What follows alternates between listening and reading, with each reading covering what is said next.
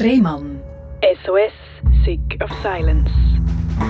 Herzlich willkommen bei SRF Virus, herzlich willkommen zu der Sendung Rehmann SOS Sick of Silence. Das ist die Sendung, wo man über Sachen redet, wo die Menschen viel zu wenig darüber reden. Und zwar über ihre eigene Verletzlichkeit, über die Struggles, wo man so im Leben hat, weil man präsentiert sich ja gerne in einem guten Licht. Alles ist super, alles ist schön, immer am Lächeln. Aber äh, das Leben besteht nicht nur aus Lächeln, sondern auch aus Tagen, wo schmerzhaft sind, die gehören jetzt einfach mal dazu. Und wichtig ist eben auch, dass man über die redet und die nicht verdrängt. Und für das ist die Sendung da. Da reden wir über Themen, wo äh, vielleicht nicht jeder einfach so sich getraut, darüber zu reden. Mir gegenüber sitzt Ladina. Ladina, seit wann redest du offen über deine psychischen Herausforderungen? Also ich habe etwa vor zwei Jahren eine Instagram-Seite gegründet, um über meine psychischen Erkrankungen aufzuklären. Allerdings ist die zuerst auf privat gestellt gewesen. Vor allem aus dem Grund, weil ich gedacht habe, ich will nicht, dass Leute aus meinem privaten Umfeld diese Seite finden. Aber vor etwa einem halben Jahr habe ich dann den Schritt auch gewagt und die Seite auf öffentlich gestellt, weil ich mich einfach nicht verstecken will, auch vor meinem Umfeld nicht. Die Seite auf Instagram heisst mein.konfettiregen für all die, die es anschauen wollen. Und jetzt mit dem Auftritt in der Radiosendung wird es ja ganz öffentlich, oder? Kann das jeder hören. Hast du Angst vor dem, wenn das veröffentlicht wird? Nein, mittlerweile nicht mehr. Weil es ist mir einfach so ein grosses Anliegen geworden, über psychische Erkrankungen aufzuklären, dass ich mich eher darüber freue, dass ich diese Chance überkomme, als dass ich Angst davor habe. Das freut mich. Dann äh, gehen wir parat in die, äh, gehen wir in die Sendung rein, ohne Angst. Und vielleicht kommt sie ab und zu ein bisschen, weil es sind ja Themen, die dir persönlich nachgehen. Aber ich glaube, wir finden da zusammen einen Weg, dass wir gut durch die Sendung durchkommen. Und wenn man zurückschaut auf dein Leben, heute bist du 21, richtig? Das stimmt, ja. ja und äh, angefangen jetzt so vor zehn Jahren mit Elfi, wo du das erste Mal gemerkt hast, meine Psyche ist herausfordernd, wo dein Großvater an Lungenkrebs erkrankt ist. Erzähl mal, wie hast du das erlebt? Ja, also ich hatte halt, halt ein sehr gutes Verhältnis zu meinen Großeltern weil sie beide in der Nähe gewohnt haben. Und darum habe ich halt die Erkrankung dann auch mitbekommen. Und es ist für mich natürlich schwierig gewesen, als elfjähriges Kind mit anzusehen, wie es am eigenen Großpapi plötzlich immer schlechter geht.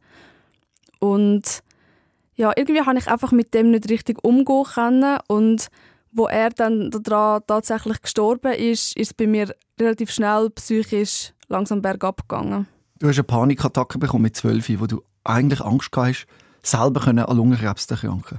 Ja, das ist richtig. Ich habe damals aber nicht erkannt, dass das eine Panikattacke ist, sondern ich hatte das Gefühl gehabt, dass ich, wie du gesagt hast, auch Lungenkrebs habe, weil in meinem kindlichen Verständnis ist das einfach so gewesen, mein Großvater ist an Lungenkrebs gestorben. Ich habe Probleme mit Schnaufen in dem Moment. Also ist die logische Verknüpfung, okay, dann habe ich auch Lungenkrebs. Mhm.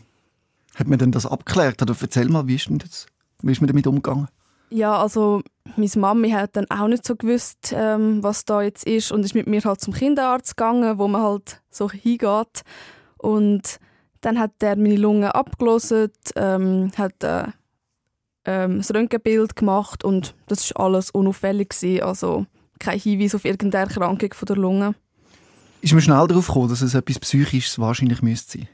Nein, also der Kinderarzt hat gesagt, mit der Lunge ist alles gut, äh, da könnt ihr jetzt wieder heim. Also das ist gar nicht vermutet worden, dass das irgendein psychisches Problem ist. Aber die Symptome sind ja immer noch da gewesen, oder? Die, äh, das, die Mühe mit dem Schnaufen. Ja, also ich habe immer, immer noch weiterhin das Gefühl gehabt, dass ich schwer krank bin und das hat sich über die Jahre dann auch so manifestiert.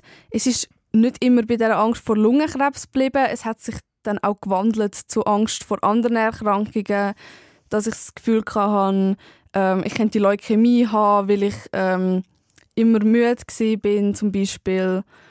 Ja, also ich habe mich immer mehr hineingesteigert in die Thematik, ich bin schwer krank, aber immer mit dem Hintergedanken, das ist eine körperliche Erkrankung und mhm. nie, das ist psychisch. Du hast auch Mühe mit dem Darm und hast dann gedacht, du hast vielleicht Darmkrebs oder äh, hast Angst, dass du an einem Schlaganfall sterben oder an einem, an einem Herzinfarkt? Ja, ich habe querbeet vor allem mal Angst gehabt. Also es hat sich immer wieder gewandelt und ich habe mich dann halt sehr extrem in die Krankheitsbild hineinsteigern dass ich halt wirklich das Gefühl habe, ich habe alle Symptome, alles passt, das muss das sein. Mhm. Da redet man von Hypochondrie, oder? Hat das denn, wer hat das als erstes diagnostiziert oder gemerkt, oh, da, da hat man es mit einer Hypochonder zu tun? Das war der gleiche Kinderarzt, wie damals äh, das Röntgenbild von der Lunge gemacht hat. Aber es war erst ein paar Jahre später. Also es hat so mit 11, 12 angefangen. Und erst, als ich 15 war, hat dann der gleiche Kinderarzt gesagt, hm, irgendwie ähm, könnte da eher ein psychisches Problem vorliegen. Und dann? Und dann hat er mir empfohlen, ich soll doch äh, eine Therapie anfangen bei einem Kinder- und Jugendtherapeut oder Therapeutin. Und ja, das habe ich dann gemacht, aber eher so ein bisschen widerwillig, weil ich ja eigentlich das Gefühl hatte, ich habe kein psychisches Problem, ich, ich habe doch körperliche Symptome, das mhm. ist alles real, das, das kann nicht sein, dass das psychisch ist, also brauche ich auch keine Therapie. Mhm. Hast du denn die Therapie durchgezogen? Ja, was heißt durchgezogen? Also ich habe die Therapie angefangen, etwa ein bisschen mehr als ein Jahr habe ich die auch gemacht. Aber dann habe ich sie von mir aus abgebrochen, weil ich gefunden habe, nein, ich brauche das nicht mehr, es geht wieder, mir geht es gut und ja. Mhm. Aber richtig gut ist es da nicht gegangen? Nein. Und zwar äh, hat in der Nachbarschaft jemand äh, Lymphdrüsenkrebs bekommen, mit 21 Kollegin von dir meine Nachbarin ist das ja. ja, die ist quasi mit mir aufgewachsen, weil wir sind äh, ein Reihenhaus und haben ja Tür an Tür gelebt und dann ist das für mich natürlich schwierig gewesen, dass sie plötzlich so schwer krank ist und weil ich eh selber Angst hatte vor so Erkrankungen, das hat es einfach noch mal mehr triggert und dann ab da habe ich wirklich das Gefühl okay, jetzt habe ich auch äh, Lymphdrüsenkrebs. Mhm. Und das ist dann zu einem krankhaften Abtasten worden von der Lymphe, oder? Ja. Wie hat so eine Routine ausgesehen? Also ich habe mehrfach am Tag den ganzen Körper durch abtastet, also überall, wo es Lymphdrüsen hat, was ja quasi überall ist. Und, aber auch wenn ich in der Schule war, zum Beispiel, habe ich ich habe so tun, als würde ich mich abstützen ähm, auf der Hand, habe aber eigentlich am Hals die Lymphknoten abtastet. Also ich habe das teilweise sogar unbewusst eigentlich den ganzen Tag durch immer wieder gemacht, um zu schauen, ob sich irgendetwas verändert hat. Und das ist ja eigentlich gar nicht möglich, dass zwischen den fünf Minuten, wo ich mal nicht mehr tastet habe, dass sich da irgendetwas verändert hätte. Mhm. Das stelle ich mir sehr stressig vor, die Phase. Ja, es war auch stressig. Vor allem, ich habe dann auch währenddem äh, meine Matura geschrieben. Mhm. Also ich habe Maturaprüfungen geschrieben, während ich eigentlich das Gefühl hatte, ich bin todkrank und das bringt doch eh alles nichts mehr, weil ich bald tot bin. Ja. Und in dieser Zeit hast du keine therapeutische Unterstützung gehabt? Doch, ich habe nach der ersten Therapie, die ich abgebrochen habe, relativ schnell gemerkt, nein, mir geht so schlecht psychisch, ich brauche wieder Unterstützung und habe dann ein paar Monate später zum Glück auch können, wieder eine Therapie anfangen. Ja. Hat das etwas geholfen? Ja, die zweite Therapie hat ein bisschen mehr geholfen als die erste, weil ich halt langsam eingesehen habe, okay, vielleicht ist es gleich ein psychisches Problem. Allerdings ist die Therapie relativ oberflächlich gewesen, würde ich im Nachhinein sagen. Gerade auch, weil ich immer das Ziel hatte, ich will irgendwie die Schule fertig machen. Und wenn wir wirklich sehr in die Tiefe gegangen wären mit äh, dieser Therapie, dann wäre ich wahrscheinlich nicht mehr in der Lage gewesen, um die Schule nebendran fertig zu machen. Mhm. Weil du sonst zu fest gestresst wärst. Ja. ja. Hat es geklappt mit dem Schul fertig machen?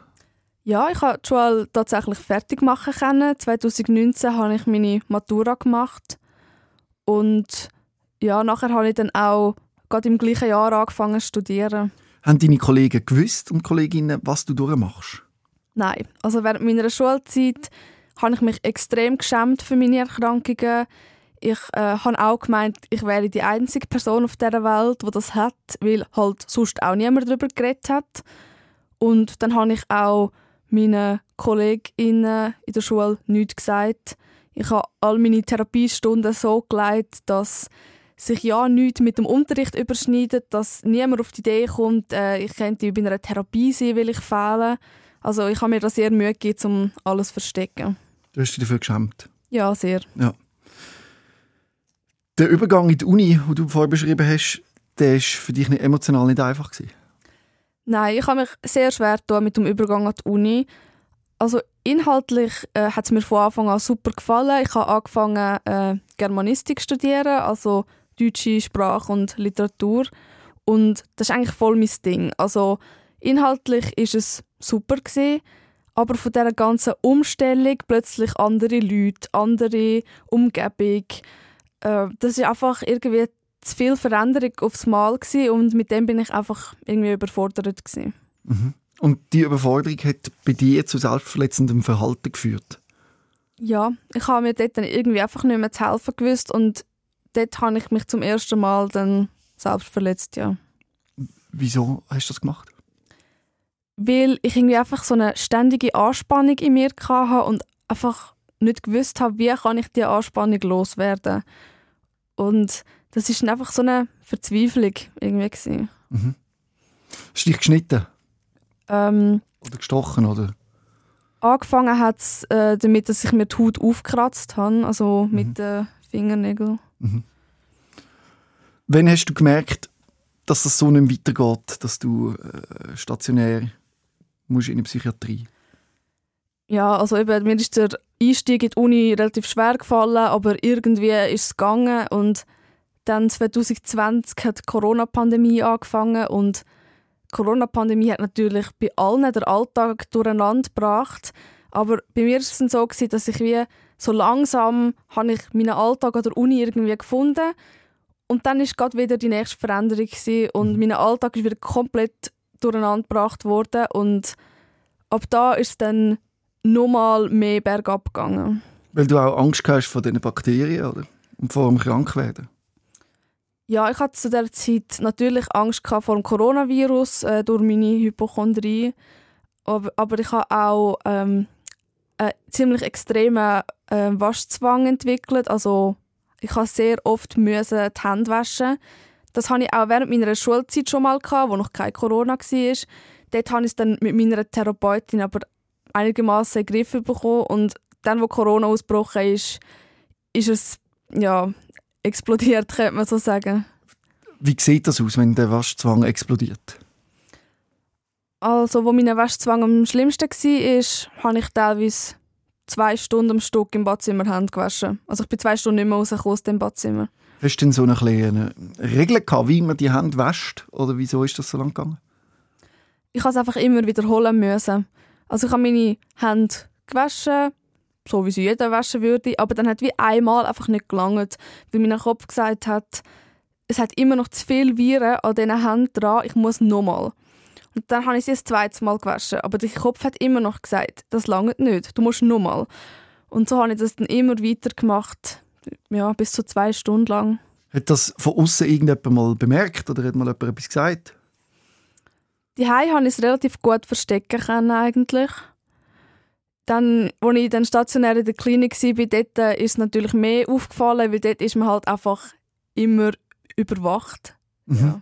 Wann bist du denn eben stationäre Klinik? Und wie ist es zu dem Entscheid gekommen? Ja, also eben mit Corona ist alles äh, psychisch bei mir äh, sehr schwierig geworden und da habe ich so im Februar 2020, also ja, das ist eigentlich relativ am Anfang von der Pandemie, mhm. gewesen, habe ich mit meiner Therapeutin zusammen beschlossen, dass ich in eine Klinik muss. Also ich war bei dieser Therapeutin relativ frisch, gewesen, weil ich musste zu einer Therapeutin für Erwachsene wechseln. Ich war vorher ja bei einer Kinder- und Jugendtherapeutin. Gewesen. Und da bin ich erst zwei, drei Mal bei ihr gewesen, und ihr war eigentlich sofort klar, gewesen, nein, das ist ambulant nicht mehr tragbar, das muss in einer Klinik behandelt werden. Und wie hast du das denn erlebt in dieser Klinik? Wie war das gewesen? Ja, also ich musste ein paar Monate warten, bis ich aufgenommen werden können. Und bin dann im Juni 2020 stationär eingetreten. Und also, als ich dort vor der Klinik gestanden bin, mein Vater hat mich angefahren und ich habe wirklich brüllt vor dieser Klinik und habe mich an meinen Vater geklammert und habe gesagt, bitte nehme mich wieder heim, ich kann da nicht bleiben. Mhm. Weil ich habe wirklich in dem, in dem Moment das Gefühl gehabt, okay, jetzt ist mein Leben vorbei. Also jetzt bin ich komplett am Boden, dass ich jetzt in eine psychiatrische Klinik muss. Mhm. Und wie war denn das dir? Letztendlich habe ich gemerkt, dass ich sehr viel Vorurteile an einer Psychiatrie gegenüber hatte und es im Endeffekt gar nicht so schlimm war, wie ich mir das vorgestellt habe. Also klar, es war eine sehr strenge Zeit. Ich hatte sehr viele Therapien, gehabt, mich sehr viel mit mir selber befassen müssen. Aber Was hat man dort so für Therapien? sehr viele verschiedene. Also das Angebot dort war sehr gross, gewesen, weil das eine Therapiestation war. Äh, Es gibt verschiedene Stationen, aber auf einer Therapiestation gibt es ein sehr breites Angebot. Also sicher mal Einzeltherapie hat man, also einfach Gesprächstherapie Ja. ist das. Dann auch Gruppengesprächstherapie Mhm. und verschiedenste kreative Sachen, also Ergotherapie, ähm, aber auch Sporttherapie, Musiktherapie, Tanztherapie, alles Mögliche. Mhm. Und das hat geholfen? Ja, mir hat das sehr geholfen, ja. Ja. Also sind denn die Ängste zurückgegangen vor Corona zum Beispiel? Oder ist der Waschzwang immer noch intensiv gewesen? Ja, ich habe das Gefühl, in dem ersten Aufenthalt habe ich zumindest mal kurzfristig alles relativ gut in den Griff bekommen. Ja. Mhm. Du hast ja dort deine erste offizielle Diagnose bekommen. ja. Was hat man dir dort diagnostiziert? Also die erste Diagnose war hypochondrische Störung. Dann die Zwangsgedanken und Handlungen gemischt, heißt das. Und Panikstörung. Ja, das sind meine ersten drei Diagnosen. Gewesen. Mhm. Ist- Hat das eine Erleichterung gebracht, dass das diagnostiziert worden ist für dich? Ja, eigentlich schon, ja. Also weil ich dann wirklich gewusst habe, okay, das ist nicht normal, so wie ich das jetzt habe, sondern das ist eine Krankheit. Mhm. Weil in meinem Kopf war es halt so, gewesen, ja, wenn es eine Krankheit ist, dann kann man auch etwas dagegen machen. Aber wenn die mir jetzt gesagt hätten, nein, das ist nicht pathologisch, das ist, das ist normal und okay so, dann wäre es für mich schwieriger gewesen, weil ich dann gedacht hätte, ja super, muss ich jetzt mein ganzes Leben so verbringen. Mhm. Verstanden. Und hat man das auch können lösen in der Psychiatrie? Oder wie, wie ist es gegangen beim Austritt? Und wie lange bist du geblieben? Ich war fünf Monate dort. Gewesen. Ja. Und dann? Ähm, und dann bin ich austreten und in eine Tagesklinik übertreten. Also Tagesklinik bedeutet, dass man äh, tagsüber dort ist, aber schlafen tut man daheim. Mhm. Ja. Und dort ist es schon besser gegangen im Vergleich zum Eintritt. Ja, dort ist es mir kurzzeitig sicher besser gegangen. Aber es hat leider nicht so wahnsinnig lang angehalten. Du bist in die nächste Krise gefallen. Ja, also es ist in meinem privaten Umfeld etwas passiert im Januar 2021 und dann bin ich dort akut wieder eingewiesen worden. Ja. Also akut eingewiesen worden, reden wir da von einer FU oder für- fürsorgliche Unterbringung, oder? Nein, dort hatte ich keine FU. Gehabt. Ähm, ich habe auch Erfahrung mit FU, aber dort bin ich freiwillig gegangen, weil ich gewusst habe, nein, ich brauche jetzt gerade wirklich Hilfe und dann habe ich die Hilfe auch können annehmen. Ähm, dich haben Suizidgedanken geplagt. Dort. Ja. Wie muss man sich das vorstellen, wenn man das nicht kennt? Ich habe einfach irgendwie das Gefühl gehabt, ich mag einfach nicht mehr weitermachen, weil zu dem Zeitpunkt habe ich gleich seit ein paar Jahren schon die psychischen Erkrankungen gehabt und es ist zwar mit der Klinik kurz besser geworden, aber dann habe ich gerade die nächste Krise gehabt und ich habe einfach gefunden, wie lange soll ich das noch machen? Ich, ich ertrage das irgendwann einfach nicht mehr. Und dann bist du aufs Kriseninterventionszentrum. Da bin ich ähm, ja, in einer Klinik auf einer Akutstation eingewiesen worden, ja, als Krisenintervention. Und wie hast du das dort erlebt? Also ich habe sicher gemerkt, dass es eine andere Station ist als die erste, wo ich war. Es ist zwar auch eine offene Station, gewesen, aber es ist keine Therapiestation. Gewesen. Also dort ist es wirklich mehr darum gegangen, zum aufgefangen werden, als zum therapiert werden. Mhm. Und hat das geklappt? Ehrlich gesagt nicht wirklich. Also ich war fünf Wochen dort gewesen, und nach fünf Wochen bin ich entlassen worden, obwohl ich eigentlich ziemlich instabil war. Ja. Ja. Also das Gefühl gehabt, dort hat man, hat man weniger mit dir geschafft. Ja, also ihre Aufgabe war einfach eine Krisenintervention gewesen und ich habe die Krise vielleicht schon so einigermaßen überstanden gehabt, aber durch die Krise sind einfach meine Symptome alle so viel schlimmer wieder geworden, dass ich dann gleich nicht so richtig aus dieser Krise rausgekommen bin. Wie zum Beispiel das selbstverletzende Verhalten, das ist geblieben. Das ist geblieben, ja. Dann hat es einen Vorfall gegeben, der eben dann so schlimm war mit dem selbstverletzenden Verhalten, dass dein Vater dich in die Notaufnahme gebracht hat. Was ist dort passiert? Ja, das war im Sommer 2021. gewesen. Ähm, jetzt haben wir ein bisschen etwas übersprungen. Ah, dann, dann hilf mir. ja. Ähm, also ich bin aus dieser Klinik austreten, äh, wo ich als Krisenintervention war. Mhm. Dann, zwei Wochen später bin ich bei meiner Therapeutin zusammengebrochen und sie hat mich dann auch wieder eingewiesen. Mhm. Und dort bin ich dann zum ersten Mal auf einer geschlossenen Station. Gewesen. Ja. Und das ist auch nochmal eine ganz andere Welt. Gewesen. Erzähl, wie ist die? Ja, also die geschlossene Station ist so, wie man sich eine Psychiatrie eigentlich vorstellt, würde ich jetzt sagen. Also dort habe ich dann halt wirklich nicht raus dürfen. Ich bin immer kontrolliert gewesen. Ich musste einen Haufen Gegenstände abgeben. Ich ähm, hatte sehr wenig Freiheiten dort. Ja. Also ein bisschen wie im Gefängnis oder was? Ich bin nie im Gefängnis gewesen, also kann ich das nicht so vergleichen. Ja, aber, aber hast du ja, das, dort ist es schon schwierig gewesen, für mich, und, das auszuhalten. Und das ist nötig gewesen? Ja, es ist schon nötig. Wieso ist das nötig gewesen? Weil ich einfach so in einer Krise war, dass ich nicht mehr richtig garantieren konnte, dass ich mir nichts antue und irgendwie auch nicht mehr so richtig die Kontrolle über mich hatte, dass ich eben für mich garantieren kann. Ja. Also ist das auch eine Rettung für dich, der Aufenthalt?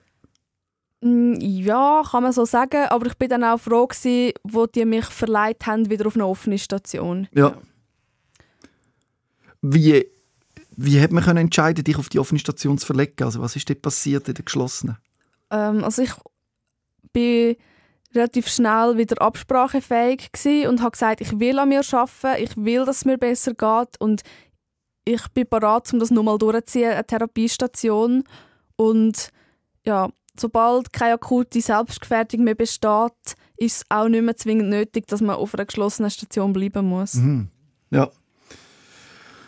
Trotzdem sind die Suizidgedanken geblieben. Ja, ja. Also ich bin nur mal vier Monate dann auf einer Therapiestation gewesen, und dort hatte ich eigentlich immer wieder die Suizidgedanken gehabt, ja. Mhm. Hast du auch jetzt auch mal einen Versuch gegeben oder bist du um das herumgekommen? Nein, also eben der Tag, wo du vorher darauf angespielt hast, äh, dort habe ja. ich mich auch wieder selbst verletzt und dort bin ich wirklich sehr in einer suizidalen Krise gewesen. und dort habe ich wirklich gewusst, okay, wenn ich jetzt allein in dem Zimmer bleibe, das kommt nicht gut raus. Hast du denn deinem Vater angerufen oder ist der zufällig dazu ähm, Also ich wohne daheim noch mit meinen Eltern mhm. und meine Eltern sind daheim und ich habe es zum Glück dann an dem Tag wirklich geschafft, zu meinen Eltern zu gehen und zu sagen so, hey, mir geht gerade überhaupt nicht gut. Und ich habe dann auch meinen Eltern die Selbstverletzung beichtet. Sie sind schockiert gewesen, weil sie es nicht gewusst bis dort, mhm. dass ich mich selbst verletze. Und ich habe meinem Vater eigentlich nur die aktuellste Selbstverletzung gezeigt und er hat dann aber sofort äh, mein T-Shirt aufgetan und gesehen, dass eigentlich der ganze Arm voll war. Mhm. Und dann hat er beschlossen, okay, ich bringe dich jetzt in die Notaufnahme. Mhm. Und was ist denn dort passiert? Ja, also zuerst ähm, sind natürlich die Wunden mal angeschaut und versorgt worden und dann, ja, ich weiß nicht mehr so 100% alles von dem Abend, weil an mir ist irgendwie alles komplett vorbeizogen. Also ich bin etwa vier Stunden in dieser Notaufnahme gewesen, aber für mich ist es, als hätte jemand mit dem Finger geschnipst, weil sehr viel einfach weg ist von dem Abend. Hast du da Medikament bekommen? Ja, ich hatte auch Medikamente und eben irgendwann ist dann der diensthabende Arzt gekommen, dann hat der gesagt, okay, dann machen wir jetzt eine FU. Das wäre eben jetzt die fürsorgliche ja, Unterbringung. Genau. Wie hast du das erlebt?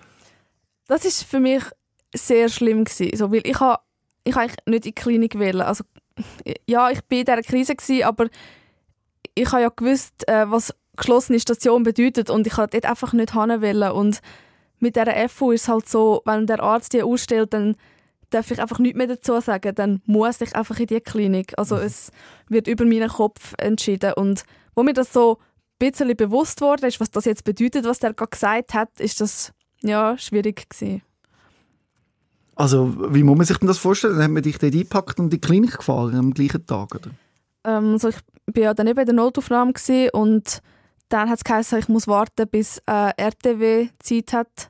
Weil, Was ist RTW? Ähm, Rettungsdienst. Okay, ja. Rettungsdienstwagen. Ja, wahrscheinlich. Irgendwo, ja. Irgend so etwas, ja.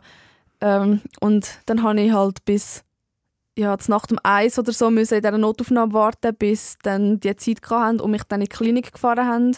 Also die haben mich dann auf, äh, auf Zürich gebracht, das ist etwa eine Stunde zum Fahren. Mhm. Ähm, ja, und haben die mich mitten in der Nacht halt per Rettungsdienst in die Klinik gebracht und dort abgeladen und ich musste dort bleiben, ja. Ui, wie hast du das erlebt? Ja, also ich bin natürlich ziemlich sediert gewesen, weil ich äh, Medikamente bekommen Mhm. habe, aber trotzdem ist es für mich schwierig gewesen, weil ich brauche eigentlich Routine und ich, ich bin jemand, der wissen muss, was passiert als nächstes, ähm, was ist das weitere Vorgehen und mir ist halt fast nichts gesagt worden. Also die haben mir gesagt, gut, wir bringen, wir bringen dich jetzt auf Zürich und dann haben sie mich dort auf irgendeine Station gestellt und, und dann bin ich dort und ähm, ja, habe einfach wissen, wo bin ich, wie lange muss ich da bleiben, was, was passiert jetzt. Ja. Und was ist passiert? Ja, also ich bin dann etwa so in der Nacht am zwei in dieser Klinik und habe dann eigentlich einfach schlafen, weil ich bin fix und fertig war. Aber mir hat dann die Nachtwacht dort gesagt, ich müsse zuerst ein Eintrittsgespräch mit dem Arzt machen. Mhm. Das heißt, ich habe dann die Nacht Mitten in der Nacht? Ja, ich musste mitten in der Nacht so eine Dreiviertelstunde warten, bis dann der Arzt gekommen ist und dann musste ich mit dem müssen das Eintrittsgespräch machen und körperlichen Untersuch und ja, ich bin so froh, dass ich dann etwa um halb vier schlafen hat dürfen. Mhm. Ja. Und wie war denn so Wache gewesen dort? Ja, schwierig. Also weil am nächsten Morgen bin ich dann halt verwacht irgendwann und bin wieder ein bisschen klarer da gewesen, weil die Medikamente dann nicht mehr gewirkt haben und wo mir dann so bewusst wurde, ist so, fuck, ich bin jetzt wirklich in dieser Klinik, auf dieser geschlossenen Station. Ja, das ist schon ein schwieriger Moment gewesen, ja. Mhm. Wie lange hast du denn diesmal müssen dort bleiben Ja, also eben, ich hatte ja die FU gehabt und solange ich äh, mit FU dort bin, habe ich müssen bleiben. Und ja, es war wirklich für mich sehr schwierig auf dieser Station, weshalb ich relativ schnell angefangen habe, so zu tun, als würde es mir gut gehen, damit die meine FU auflösen. Mhm. Wie lange ist das gegangen? Wie lange ist der FU geblieben? Ähm, nach einer Woche habe ich zum Glück dann heim dürfen. Aber du sagst, du hast es ein bisschen gespielt. Also du hast dich nicht wirklich gesund gefühlt, wo du raus bist. Also gesund bin ich auf keinen Fall, aber also was der Aufenthalt dort gebracht hat, dass ich wirklich gemerkt habe, nein, das ist kein Ort, wo ich hingehöre. Ich will nicht mehr auf so eine Station müssen. Und im Endeffekt hat das dann schon dazu geführt, dass ich nochmal mehr so Kampfgeist entwickelt habe. Mhm. Ja. Wo, wo hat dich der Kampfgeist denn angeführt? ja, also zuerst mal, ich habe ähm, mit dieser Station dort dann abgemacht, dass ich eine ambulante DBT-Skills-Gruppe mache. Was ist das? Ähm, das ist eigentlich es ist eine Therapie vor allem für Borderline-PatientInnen, Mhm. weil es ist bei mir auch der Verdacht auf Borderline äh, gestellt worden, Mhm. was sich dann im Endeffekt nicht bewahrheitet hat, aber ich habe dann quasi als Kompromiss zwischen das stationär machen und das ambulant machen, habe ich dann mich für die ambulant Gruppe entschieden. Mhm. Ja. Und parallel dazu habe ich drei Wochen, nachdem ich aus dieser Klinik austreten bin, mein Studium weiter, äh, wieder aufgenommen. Mhm. Ja. Aber erzähl noch, was macht man in dieser DBT, oder wie heißt die? DBT Skills Gruppe. Ja. Was passiert dort? Ähm, dort werden so verschiedene Module behandelt. Also sicher die wichtigsten zwei sind äh, Stresstoleranz, also wie geht man mit höherer Anspannung um und Emotionsregulation, also wie kann man mit seinen Gefühlen umgehen. Und dann gibt es auch noch andere Module wie Achtsamkeit, äh, soziale, also so Umgang mit anderen und ähm, hm, was ist noch gewesen? Ah ja, so Selbstfürsorge und ja, Mhm. Und hat das etwas gebracht? das hat etwas gebracht, Ja. ja. Eben, es hat sich im Endeffekt zwar herausgestellt, dass ich gar kein Borderline habe, aber ich bin eher der Meinung, dass diese Therapieform sehr vielen Menschen helfen kann, Mhm. nicht nur unbedingt den Borderline-PatientInnen. Was sind so die besten Skills, die du daraus rausgenommen hast, die vielleicht kannst du weitergeben kannst, wo eben jedem Menschen würde gut tun wenn er das würde machen Also, was sicher hilft, ist so, wenn ich es gerade in der Hand habe, so, so Armbänderli oder Bälle oder so, wo man so kann bei Anspannung so ähm, ein bisschen spüren Allgemein so Sachen, die einem helfen, seinen Körper wieder besser wahrzunehmen, sind für mich sehr hilfreich. Gibt es vielleicht sonst noch etwas, wo du sagst, doch, das sollte man mitnehmen? Ja, sicher, was ich in Bezug auf Gefühl gelernt habe, dass jedes Gefühl so seine Daseinsberechtigung hat. Mhm. Und gerade so bei unangenehmen Gefühlen hat man oft, ähm, dass man meint, ja, ich muss das Gefühl jetzt unterdrücken, das muss jetzt schnell weg, das darf nicht da sein. Aber so die Erkenntnis, dass man eigentlich gar nicht probieren muss, seine Gefühle wegzudrücken, sondern dass man sie viel mehr akzeptieren sollte und schauen, was kann ich jetzt machen, um das besser auszuhalten. Ja, das ist eigentlich viel die bessere ähm, mhm. Weise, um damit umzugehen. Und eben deine Psyche war sehr herausfordernd für dich und man fragt sich ja immer, wieso, oder? Wieso ich, wieso habe ich das, wieso habe ich die Emotionen? Und dann hat man eine Abklärung gemacht wegen Autismus, ob du auf dem Autismus-Spektrum bist. Ja, genau. Also das hat meine aktuelle ambulante Therapeutin äh, mhm. gefunden. Ähm, weil in der Klinik ist mir sehr oft gesagt worden, ja, wahrscheinlich haben sie eine Persönlichkeitsstörung. Und da sind auch verschiedene vermutet worden, aber so passt hat dann irgendwie gleich keine so richtig. Und da hat meine ambulante Therapeutin gesagt, also ich, so wie ich sie kennengelernt habe, glaube ich nicht, dass sie eine Persönlichkeitsstörung haben, sondern das könnte eher zu einer Autismus-Spektrum-Störung mhm. passen. Ja. Und dann haben wir das abgeklärt. Wie klärt man das ab? Ja, also zuerst mal muss man jemanden finden, der einem überhaupt auf die Warteliste nimmt, weil äh, es ist sehr schwierig, so einen Diagnostikplatz zu bekommen. Aber ich habe dann in Zürich eine Therapeutin gefunden, die das macht und nach einem halben Jahr Wartefrist, was relativ wenig ist für diese Diagnostik. What? Ja. Das ist ja komisch. He? Das ist relativ wenig, ja. Ähm, habe ich dann können die Diagnostik machen bei ihr. Und was macht man dort? Für einen Test oder was? Also die Diagnostik von Autismus ist sehr komplex. Also das ist nicht einfach, dass man einmal geht, einen Test macht und dann ist das gewesen. Also mhm. ich habe sicher vier oder fünf Mal müssen gehen. Mir sind ganz viele so eine Art Interviewfragen gestellt worden zu verschiedenen Lebensbereichen, also zum Beispiel ähm, so soziale Fähigkeiten, Umgang mit verschiedenen Reizen im Alltag, also ganz verschiedene Themenbereiche sind da abgefragt worden. Und zusätzlich habe ich auch müssen Fragebögen ausfüllen. Es sind glaube ich, fünf Fragebögen gewesen, insgesamt irgendwie 30 Seiten, also es ist wirklich viel gewesen. Und auch meine Eltern haben einen äh, Termin mit der Therapeutin gehabt, wo sie haben müssen Fragen beantworten, vor allem zu meiner Kindheit, weil Autismus ist etwas, wo man seit der Kindheit hat und da ich mich ja nicht an alles aus meiner Kindheit erinnere, gerade so aus den ersten paar Jahren, sind dann meine Eltern zu dem gefragt worden. Und dann ist mir zum Schluss gekommen, dass du tatsächlich auf dem, auf dem Autismus-Spektrum bist. Ja, genau. Hat das etwas gebracht, die Diagnose? Also, wir haben immer wieder Leute aus dem Umfeld gesagt, ja, wieso willst du die Diagnose überhaupt? Du hast doch schon genug Diagnosen und noch mal etwas mehr. Und ja, aber für mich ist das mehr eine Erleichterung gewesen, zu wissen, okay, das ist die Ursache von allem.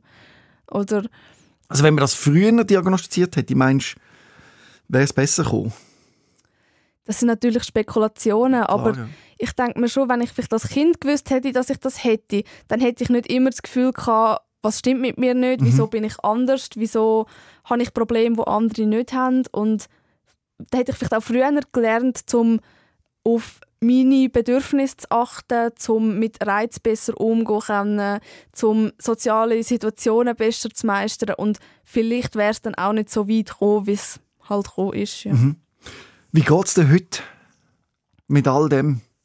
Ähm, ja, also natürlich gibt es immer bessere und schlechtere Tage und ich bin auch nicht komplett gesund und weiß auch nicht, ob ich das jemals sein werde, aber im Vergleich zu was für Tiefpunkte ich war, geht es mir wieder gut. Also ich kann mein Studium machen, ich habe auch die Energie, um eben jetzt mich mit dem Mental Health Aktivismus auseinanderzusetzen und zum probieren etwas zu erreichen mit dem und für das hätte ich die Energie vor ein, zwei Jahren überhaupt nicht gehabt. Also bin ich sehr zufrieden, wenn ich sehe, was ich alles wieder schaffe und was mir wieder möglich ist. Bist du noch in Therapie auch jetzt?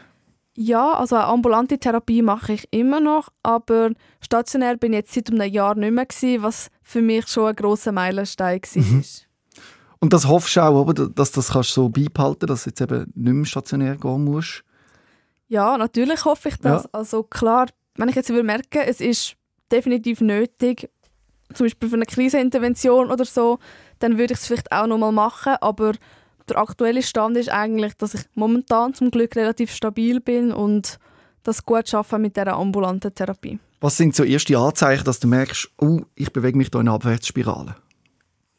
Ja, also wenn ich merke, dass mir alles wieder schwerer fällt, dass ich mehr Panikattacken habe als sonst. Also ich habe immer noch Panikattacken, aber mhm. nicht mehr so häufig wie... Wann hast du die letzte gehabt? Die letzte? Ja, pff, vor, äh, vor einer Woche etwa. Wie hat die ausgesehen? Wenn, wenn und wo ist das gewesen? Ja, also es ist halt bei mir so, wenn ich Panikattacken habe, die sind schon teilweise relativ heftig. Also ich kann mich halt von jetzt auf, auf sofort fast nicht mehr bewegen. Äh, zittern aber extrem. Also ich bin dann einfach irgendwo und bin komplett am ja, Zittern, schnell schnaufen und bin einfach ähm, ja, in einem Extremzustand, kann man schon sagen. Ja. Und wenn kommt so eine Panikattacke? Kann die jederzeit kommen? Mittlerweile weiß ich so, was so Trigger sein könnten. Aber das Heimtückische bei Panikattacken ist halt, ja, sie können immer und überall auftreten. Also manchmal weiß sie im Nachhinein auch nicht, das ist jetzt der Auslöser gewesen. Mhm, mhm. Ja. Was, was könnte so Trigger sein? Ähm, was für mich sicher ein Trigger ist, äh, ist, wenn es so spontane Planänderungen gibt, wenn ich überfordert bin, weil ich nicht weiß, was passiert als mhm. nächstes, einfach so unsichere Situationen. Das mhm. hängt sicher auch mit meinem Autismus zusammen. Ja. Und wo du jetzt im Interview gekommen bist und so, wäre auch Gefahr gewesen, dass das passiert. Hast du Angst davor, dass du eine Panikattacke bekommst? Ähm, es hätte sicher passieren können, ja. Aber ich habe eigentlich immer für den Fall an meinem Rucksack so eine Notfalltasche. Die ist relativ auffällig. Zeig mal. du hast den Rucksack da, oder? Ja. Zeig mal schnell, was ist das? Ah ja, jetzt sehe ich so ein neon äh, ja, genau. Sack, wo important drauf steht. Sag mal, was steht da drauf? Steht drauf Important, please open in case of emergency. Ja. Und was ist da drin? Ähm, da drin ist eine Anleitung, also es steht so ein bisschen meine Vorgeschichte drauf, so falls äh, das wirklich irgendwo im Zug oder in der Öffentlichkeit passiert und mich dann irgendjemand findet und denkt so, was ist jetzt mit der los? Da steht so ein bisschen drauf, ja, das ist Vorgeschichte, äh, das passiert gerade und dann auch äh, ein Notfallmedikament. Das gibt vor allem dir Sicherheit, glaube ich. Ja. Ist schon mal gebraucht worden? Äh, ja, es ist auch schon gebraucht worden. Wo, woher wissen denn die Leute das? Ich wüsste gar nicht, wenn ich dich jetzt mit einer Panikattacke, ich wüsste nicht, ich käme glaube nicht auf die Idee, das aufzumachen. Weiss ja, ich habe schon die Hoffnung, dass die Leute das ja. wirklich aufmachen, gerade weil es halt wirklich so auffällig neongelb ist und drauf steht Emergency, oder? Aber klar, ähm, Vielleicht doch, vielleicht eben doch, wenn ich sehe, dass du eine Panik... Doch, ich glaube, doch, ich will es vielleicht doch begreifen. Ja, es, aber ich muss schon sagen, es hat auch Situationen gegeben, wo ich irgendwo äh, in Zürich am Strassenrand gesessen bin mit einer Panikattacke und die Leute laufen einfach an dir vorbei. Mhm. Oder? Also das erlebt man auch, ja. Aber ich glaube, das Interview hilft jetzt, dass man weiß, dass es das eben gibt.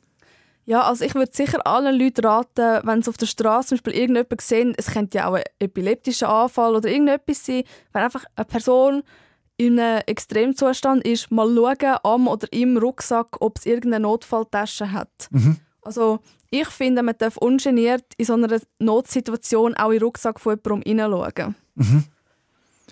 Wie reagiert man richtig, wenn man sieht, dass jemand eine Panikattacke hat? Ja, also sicher mal äh, probieren für die Person da zu sein, also bei dieser Person bleiben, sie nicht allein lassen. Und ja, ihr einfach das Gefühl gibt, dass es okay ist, weil ähm, es ist sehr schambehaftet, so eine mhm. Panikattacke und wenn das alle mitbekommen und ja, was auch wichtig ist, dass man auf gar keinen Fall der Person sagt, ja, beruhig dich mal wieder, ist jetzt auch nicht so schlimm und es ist ja gar nichts mhm. passiert und es gibt keinen Grund und so etwas hilft gar nicht in dem Moment. Mhm. Sondern den Schmerz anerkennen. Ja. ja. Also, dass man eher sagt, okay, ich sehe, dass das gerade schlimm für dich ist, es ist okay, dass es schlimm für dich ist ja. und, und das nicht so invalidieren. Mhm. Mhm. Bekommst du etwas mit, wenn du in so einer Panikattackensituation bist, von, von deinem Rundum? Und was bekommst du mit?